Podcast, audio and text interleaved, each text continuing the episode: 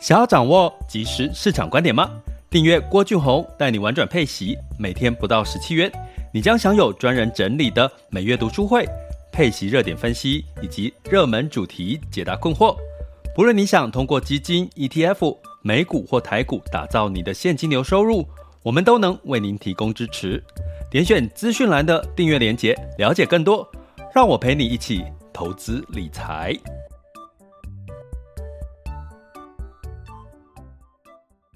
这里是郭俊宏带你玩转配息，给你及时操作观点，一个从投资人角度带你一起掌握全球市场的脉动，分析配息标的、美股、台股、A 港股及时热点，陪伴你不再害怕市场涨跌的风险，一起稳健财富成长。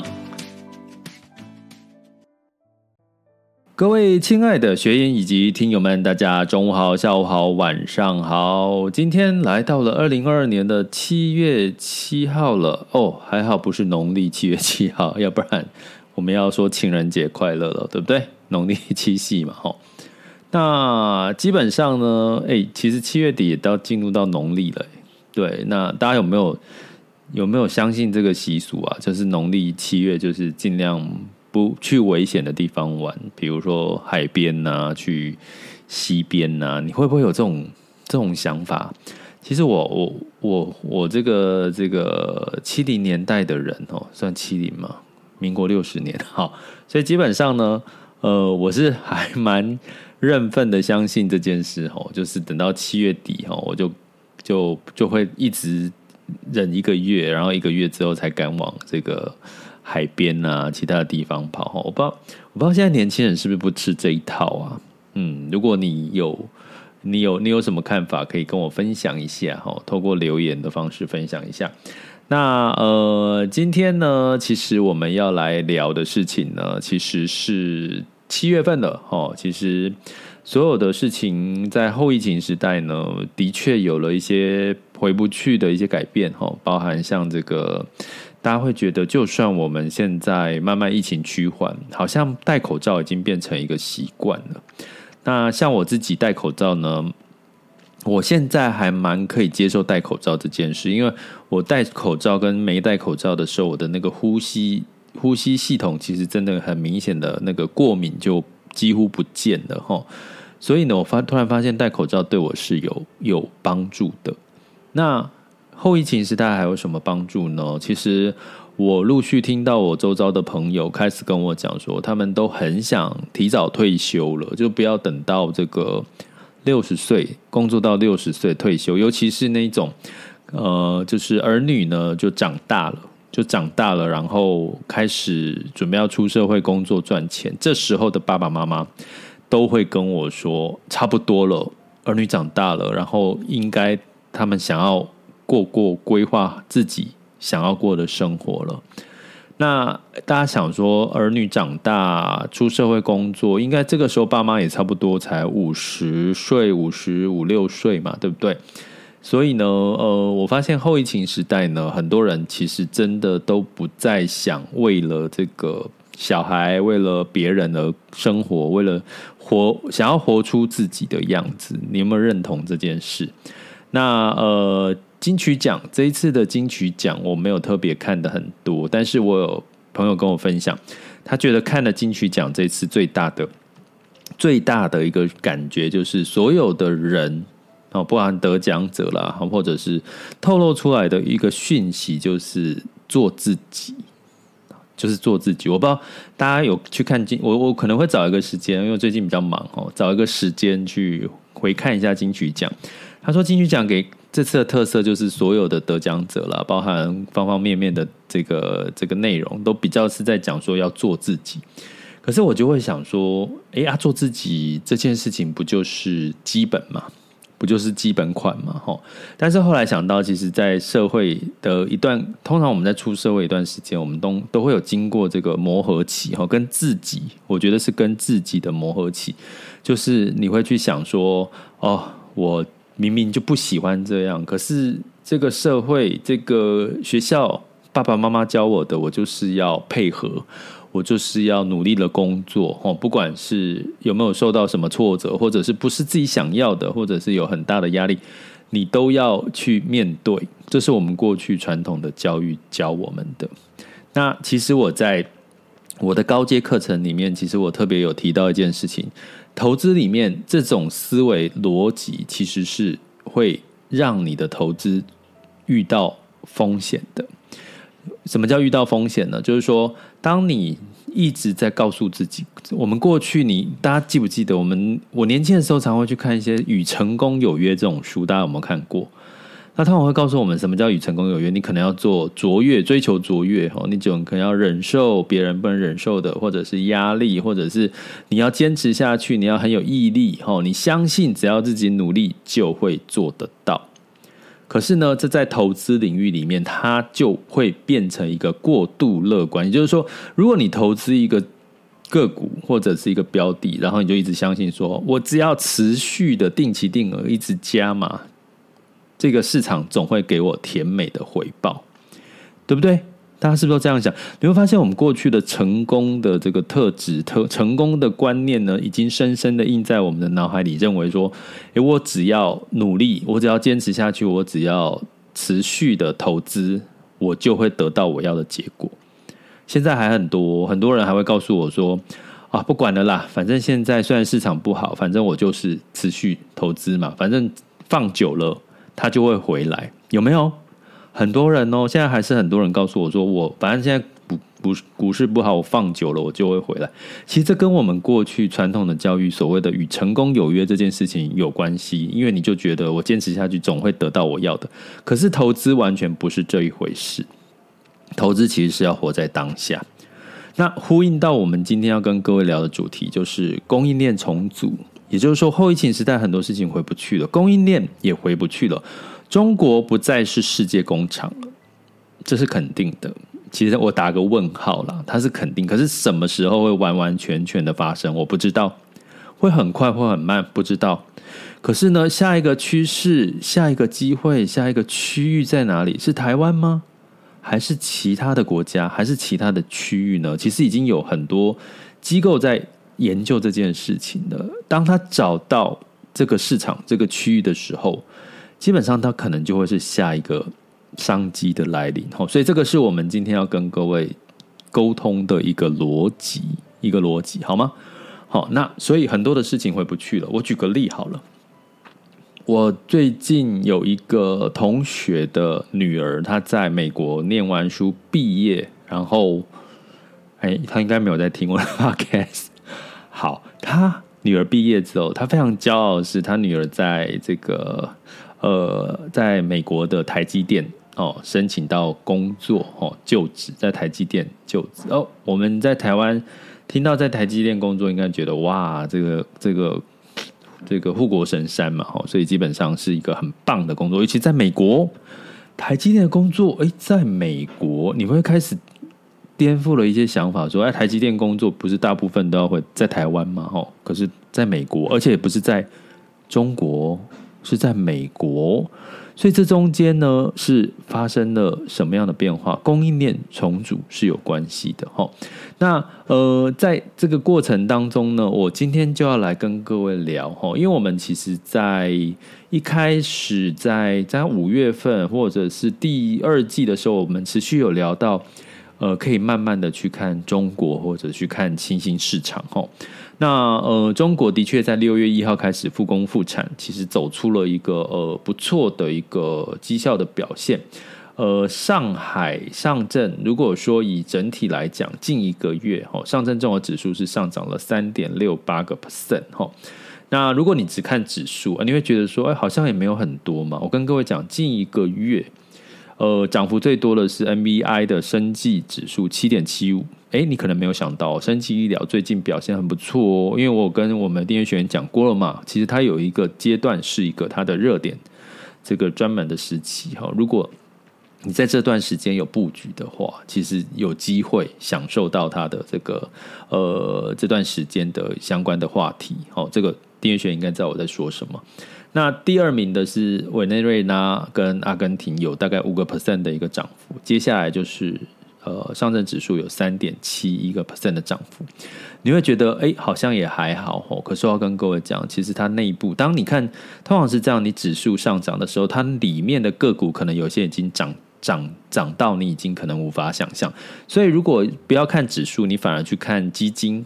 好，如果我们用指数是 ETF，基金是主动式基金的话，大概平均的涨幅都已经十到十几个 percent 以上了。好，所以呢，这个是呃近六月以来这个中国的一个涨幅。哈，那这个涨幅呢，其实就因为我们过去哦，因为这个中国是世界工厂，不管是上游、中游、下游，全部都在那。我有跟各位提过，我最近哦，因为我要 upgrade 我的这个苹果的笔电，我跟你讲，还好我有 upgrade，我现在完全可以专心的跟各位聊天了。因为我的电脑现在完全，哎，第一个我现在摸，哎，有一点烫了，还是有一点烫。我现在摸一点，因为我同同时现在开着直播的平台，我收音录，把那个声音录下来要转成 podcast，然后我现在同时看着我的资料的页面，有大概开了十几个视窗，然后我用脸脸书在做直播，我这样下来，现在现在现在其实我的 MacBook。呃，四四，我是后来选十四寸的 N One Pro 哦，它有点烫烫的了，可是我完全不用担心它会卡顿，包含我们现在看的那个脸，如果你是在我的这个社团里面看到的那个画质是现在是这个一零八零 P，我以前是不敢用到一零八零 P，我用七百七七百二十 P 才可以，就是那个画面都是混混浊了，现在是非常清楚的哈，所以我同时做这么多事情，它基本上。没有问题，可是我等了好久，我大概花了一个月时间去慢慢等到这台电脑，它居然是从那个中国的深圳寄过来的。中国深圳寄过来，我就想说，不是台湾库存吗？结果它是从为什么？因为中国就是这个上中下游，苹果苹苹果的这个上中下游很多都是在中国哈，所以过去二十年中国凭的是。低成本的劳动力跟它的规模经济，哈，然后让它成为制造业的大国，这个大家应该不意外。后来在二零一八年，因为川普上任之后，美中的贸易战，二零二零年的新冠疫情，的确，其实中国已经出现了很多的变数。这个变数其中有一件事情，我觉得大家应该要特别注意的，并不是这个供应链的事情，而是经营成本、人力成本的大幅调升。我跟各位讲。我最近在看，哦，我其其实大家应该都听我的 podcast 多少知道，我有在这个手冲咖啡。那我手冲咖啡其实都是黑咖啡，有时候喝腻了，我也想要喝那个这个意式的浓缩咖啡，然后做拿铁啦。拿铁是要有有那个 crema 嘛，就是有那个油脂哦，然后你加那个牛奶，你才会那杯咖啡才会能够媲美至少。路易莎啦，那种等级就是就是一杯香浓的拿铁，你不能用一般的手冲黑咖啡加牛奶，那个出来的味道是还没有，你一定要有那个压缩哦，espresso 的那种这 crema 才能够有这个这个拿铁的那个香味。所以我看中了一个，我看中了一个手，我都是手动的机器哦，我不是买那个自动，我全部现在那个连那个。磨咖啡豆都是手动的，然后那个冲冲，然后再加上这个呃，这个这个这个这个称重吼。那我跟各位讲，我这次我在淘宝看，通常啊，在大陆买同样的东西，大陆应该比较便宜，吼。可是呢，我这次我跟各位讲，我在台湾哦，我跟各位讲，下次有机会聊 Momo。PC Home 这件事情，台湾的电商某某真的非常强大。我某某吼，我花了价钱是大概是这个呃淘宝买的价钱的差价差有差多少，你知道吗？呃，我想我换算下来是差不多有差有差别到七折。也就是说，我在淘宝本来应该觉得淘宝买东西要便宜。便宜对不对？可是我在淘宝看了几个月喽，我看了几个月在等那个价格。然后 Momo 今天七月七号，大家知道七月七号又是大打折的电商大打折的时间，居然给了我一个价格，跟淘宝买的价格是差了三成，也就是说淘宝贵了三成。怎么？这你能想象吗？淘宝买东西居然比台湾买便宜贵耶！我跟各位讲，其实这中间已经一段时间，大陆中国的薪资水准、人力成本一路的往上调，因为他们一直在要求所谓的五险一金，就是说，你除了要像我们台湾劳健保之外，你还要提拨什么？他要提拨一个住房基金哦。他们是有提拨住房基金的，也就是说，呃，如果你要买房子，哦，雇主要帮你提拨一部分的钱，然后你自己的薪水拿一部分，然后等到你要买房子，你这笔钱就可以拿来买房。哎，你你觉不觉得，其实台湾应该也要有这个住房基金才对？所以基本上呢，在在这个呃中国呢，他们其实是五险一金，所以企业的成本是很高的。然后我跟各位讲，在我因为疫情前哈，疫情前到现在应该两三年了，在这个上海、北京的他们的呃，他们的这个一般平均薪呃，就是年轻人工作的薪资大概是一万左右到将近一万五的人民币的薪资，真的在上海。好，所以其实他已经跟台台北。其实你会发现，他们的这个薪资水准成本已经跟过去我们想到的低成本的劳工已经真的不一样了。我这次特别有感，是我在这个淘宝买东西，我我看不到比台湾便宜的东西越来越少了耶！我不知道大家有没有这种感觉？大家有空可以去淘宝，就下载淘宝的 APP，然后你会看到的是加上运费嘛，因为运到台运到台湾来还要加运费嘛，所以绝对不划算。所以我就。马上 就今天早上被通知这个降价哈，我就马上就手刀这样下单了，就又剁手去买了一个买了一个那个一个那个咖啡哦，就是做 cream 嘛，就是 espresso 压缩的一个手动的一个机器哦。好，所以呢，讲到这个我要讲的是，所以在回不去了，中国变成世界市场之。世界工厂这件事情其实回不去了，再加上从这个川普哦，川普会不会回任？我其实有点 有点看戏，等很想看这个结果，因为拜登之后，现在川普好像又要再再回来选了嘛，哈，所以基本上呢，在这个整个 COVID-19 造成的像中国啦、东南亚这些停工的情况下，诶，各个国家各个企业发现这个供应链实在太脆弱了，太集中了，太依赖单一的国家了。所以我跟各位讲，如果全球的企业都这样想，全球的国家都这样想，中国是世界工厂，太危险了。台积电危不危险？大家从这个逻辑去思考，也危险啊！如果我现在所有的晶片都要依赖台积电，危不危险？危险。所以我觉得台积电未来的风险不在于它投资了多少资本支出，不在于他投资了多少的这个赚了多少钱，而在于很多的国家应该会怕。如果未来都只靠台积电的话，可能风险会很高。所以我觉得最近台积电股价的变化，除了说外资流出之外，除了呃对于接下来的晶片的需求，可能大家会有点担心之外，我觉得这个风险这件事情，大家可能要纳入未来，你要把台积电当做长期持有的个股的一个参考依据哦。那在供应链的布局里面呢，我跟各位讲，所以现在在后疫情时代，大家不再是把供应链这件事情看作是降低成本当做是首要的一个依据，它首要的依据反而看待看重的是我怎么去降低我供应链的风险，这件事情很重要，这件事情很重要，请注意，接下来的各个企业，它不再以降低成本为最优先考量，而是。在后疫情时代，还有俄乌战争，还有后续可能有很多事情未知数发生的情况下，企业考量的是如何降低我在供应链的风险。这个供应链的风险也会不会很严重？会。接下来，请大家去看第二季苹果的财报。我们来看苹果的财报，为什么？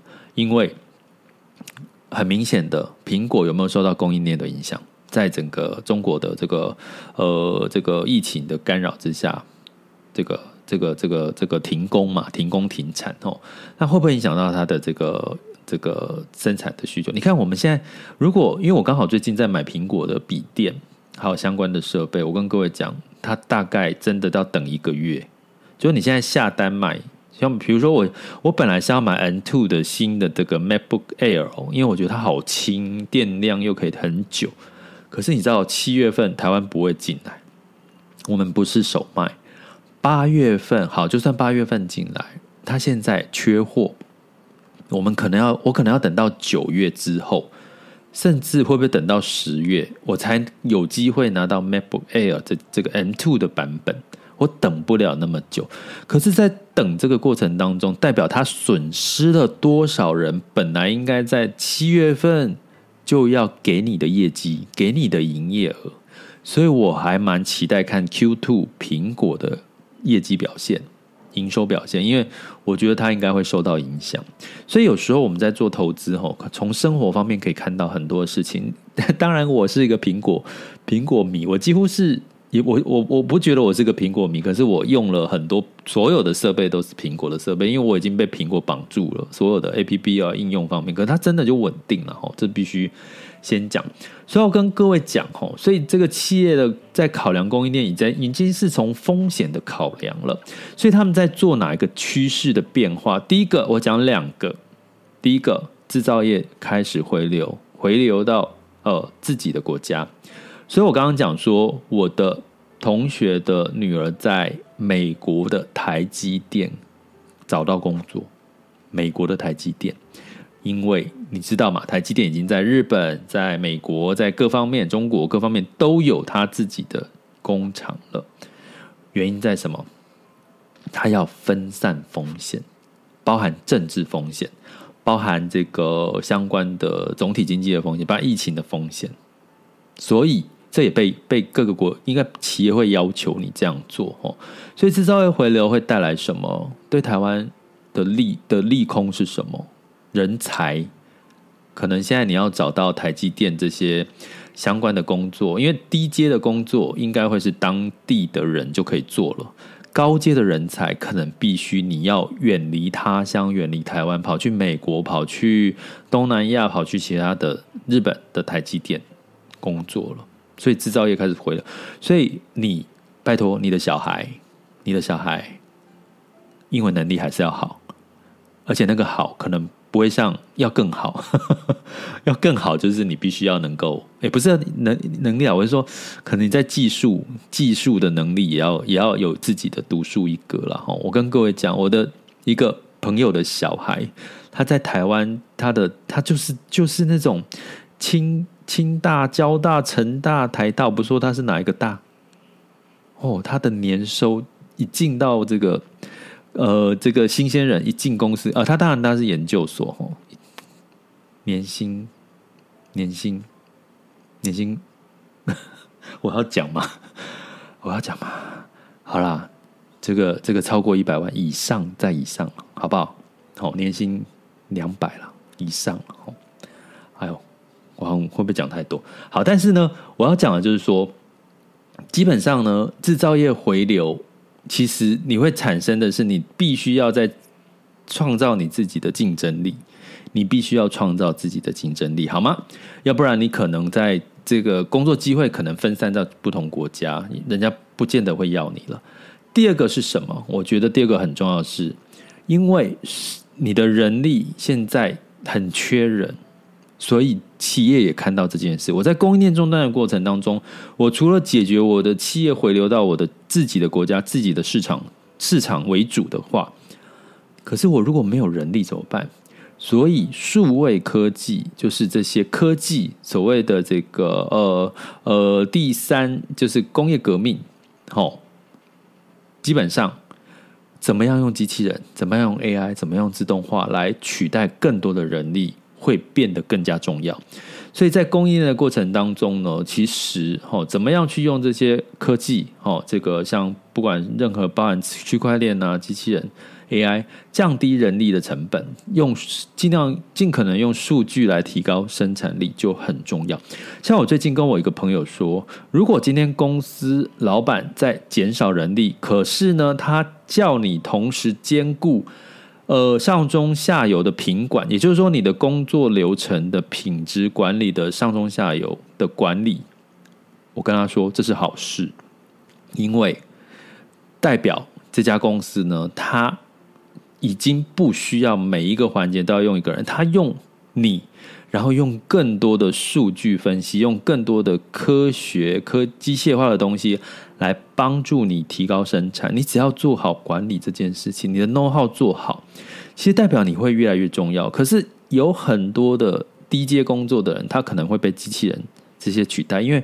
因为我就是要减少我的风险，回到我刚刚的源头，制造业要减少风险的发生了。这个风险已经从我们过去疫情时代，好，从这个供应链中断这件事情，企业已经受不了，我不能再发生第二次了。如果你是管理阶层，你不能让错误再发生第二次，因为第二次你可能别人已经修正了，你还没修正，那你就会落入怎么样，就被人赶上了。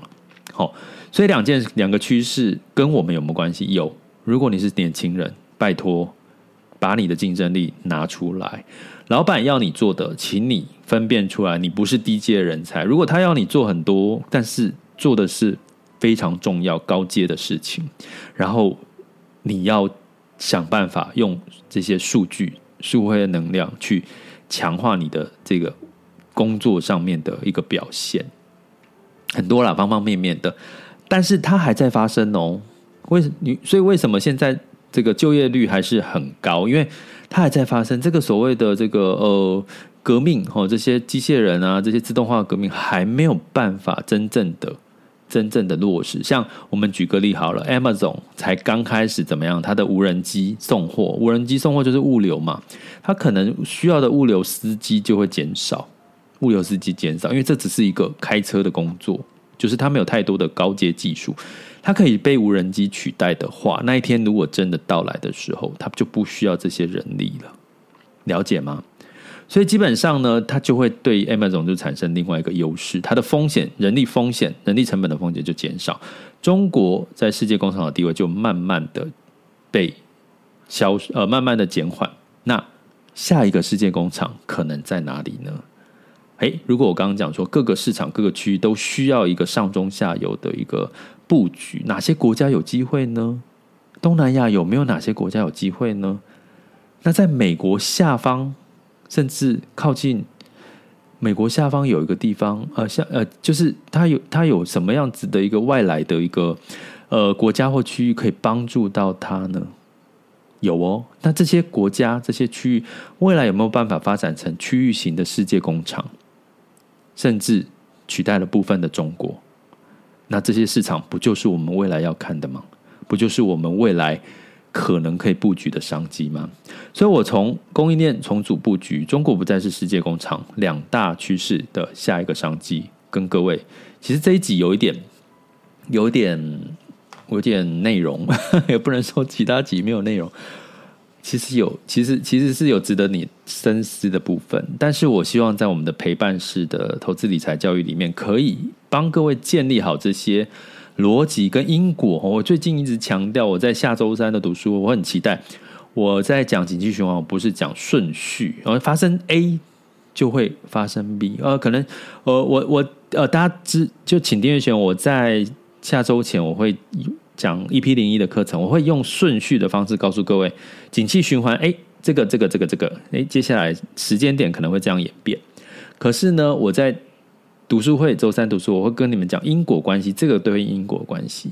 一般人、一般的媒体、一般的讯息会告诉你事件的顺序，发生的这件事情，接下来景气循复苏之后，接下来就开始怎么样？呃，进入成长，成长之后就趋缓，趋缓就衰退，这是叫做什么顺序？如果你只懂顺序，有你没有很厉害。如果你可以懂因果，发生了这件事情，这件事情，这件事情可以得到那个事情的结果，那你就厉害了。你要具备这个能力，因为未来这个这个市场。就我刚今天跟各位讲的主题，就有点因果关系了，不是顺序喽，不是因为中国不再是呃，因为中国本来很强，然后慢慢强，慢慢总会走弱，然后变成这个不是世界工厂，不是，这叫顺序。所以欢迎大家加入我们的订阅行列，去了解训练自己的逻辑，哈，因这个判断能力、顺序能力，哈，呃，可以到我们的 Mr. Bus 的赞助方案点下去，或者是各个平台的订阅链接，哈，了解更多。那如果你想要上这个所谓中高阶的更系统性的训练课程，到网校 school 点 happy to be rich dot com，哈，就可以看到我们中高阶课程的内容。也大家可以透过聊天客服来做咨询，好吗？这里是郭俊宏，带你玩转配息，给你及时操作观点。关注并订阅我，陪你一起投资理财。好啦，那接下来我们赶快的进入到第二阶段的二零二二年的七月七日全球市场盘势轻松聊。呃，那现在的时间呢是十二点三十分吼。那我们来看一下风险指标的部分。近月 VIX 恐慌指数是二十七点三五，现在当下的 VIX 恐慌指数是二十六点七三吼，还是有一点降，可是又没有降太多。那原因是这个七月中下周就开始要进入到 Q two 第二季的财报喽。那估计。可能又有一封一番的这个波动的情况会发生哈。那十年期美债殖利率二点九二零六哈，低于三以下，所以你会发现，其实美债殖利率往下走的时候，对于科技股反而反而它压抑久的反而被反弹了。你会发现最近这几天都是这样，美债殖利率降，然后科技股反而。反而这个修正过多之后，开始有一些反弹哈，所以呢，在美股的部分，道琼上涨零点二三，S M P 五百、纳斯达克跟费城半导体分别上涨零点三六、零点三五跟零点六六个百分点哈。那虽然联准会仍然释出这个鹰派，就是说它要。坚持一定要对抗通膨，一定会发生，所以让油价、能源股持续的呃卖压哈，可是科技股呢就反弹上来了哈。那当然，美国的六月份的制非制造业数据是五十五点三哦，其实是优于市场的预期哈。也就是说是呃市场美股的这个景气衰退呢还没有真正的一个很明显的往下了哈。那所以呢，对于联准会来讲，它更有能力、更有条件、更。就是我可以大胆的说，我要强升息，我要升息多一点。如果通膨没有降下来，所以这会让市场就是会有点会担心的原因在这哈。可是因为呃，我刚刚讲的十年期美债殖率带动科技股的反弹哦，所以可能也会带来一些。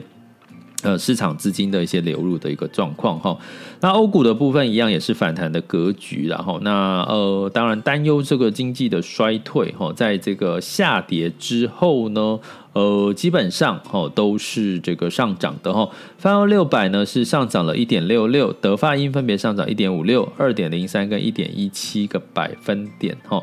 那这个部分是欧洲，所以欧股其实是上涨的哦，欧股是上涨的哈。那在雅股的部分哦，这个这个周四、周三的时候呢，是跌跌破万四了哈。那当然是一个恐慌性的卖压。那当然接下来。下周还有一个重要的数据，就是 CPI 的这个消费者物价指数要公布了哈，所以市场会有点担心。那整体来讲，今天台股反而跌，呃，就是急跌，通常会有一个反弹的机会，但是建议不要追高，好不好？因为现在整个技术技术线图或者是成交量都是不利于台股的一个走势的，会不会国安基金进场了哈？所以，但是呢，在这个时候不适合最高哈。那这个周三的时候，台湾加权指数下跌二点五三。日经指数是下跌一个 percent，然后其实上证啊、香港恒生都下跌了，哈，都跌了大概一一点四三跟一点二 percent 左右的一个百分点。那我们来看一下目前最新的数据，十二点三十四分，哈。那目前呢，这个台股的部分呢是上涨了三百零六点，吼，来到一万四千两百九十一点七六，上涨幅度是二点一九。那原因是什么？光台积电就上涨了四点二五 percent，来到四百五十四，吼，这是权值股都有拉上来，哈，我觉得这这些大型的权值股拉上来，是不是国安基金在 进场了？不知道，哦，所以。应该后续会有报道了哈，但是呢，就是在这个时候不宜最高。那柜买指数也上涨了一点七九个 percent。那在这个陆股的部分，上证指数先跌后涨，上涨了零点五一 percent，后来到三千三百七十二点。那深圳指数是上涨一点零三，那恒生指数下跌零点四一，恒生科技下跌一点零二 percent。那日经指数是上涨一点四一 percent，南韩是上涨了一点九九，新加坡指数是上涨零点二六，所以今天雅股都全面的一个呃反弹了哈。那这个美股的期货盘 S M P 五百是小涨哈，目前是小涨零点零七，纳斯达克期货盘是小涨了零点一五，所以呢呃仍然要持续关注哦相关的一些危机哦波动哦的因素都还没有解除哦。那不过稍微。跌一下涨一下，至少大家会比较不会那么 worry 了哈。所以你看恐慌指数虽然维持着，可是也没有再飙上去。那在能源的部分哈，就既然要控制打压通膨了，所以布兰特原油下跌两个 percent，来到了一百点六九美元每桶。西德都原油其实已经跌破百元了哦。所以呢，整体哦，当然是这个压抑这个呃升息压抑通膨，其实要目的这个。这个硬着陆呢，就是要降低需求嘛，因为硬着陆就紧急衰退，紧急衰退对能源需求当然就会降低，然后当然是有这个这个目的性然后，所以油价应该短期之内不会有太好的一个表现的机会哈，除非有什么其他的额外的事件。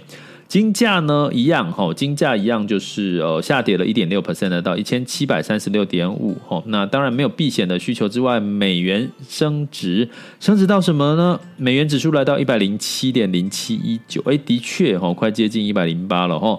所以呢，整体的一个情况哈，带来这个因为欧元相对低哈，这个贬值，然后美元升值哈，所以带来的美元指数的往上。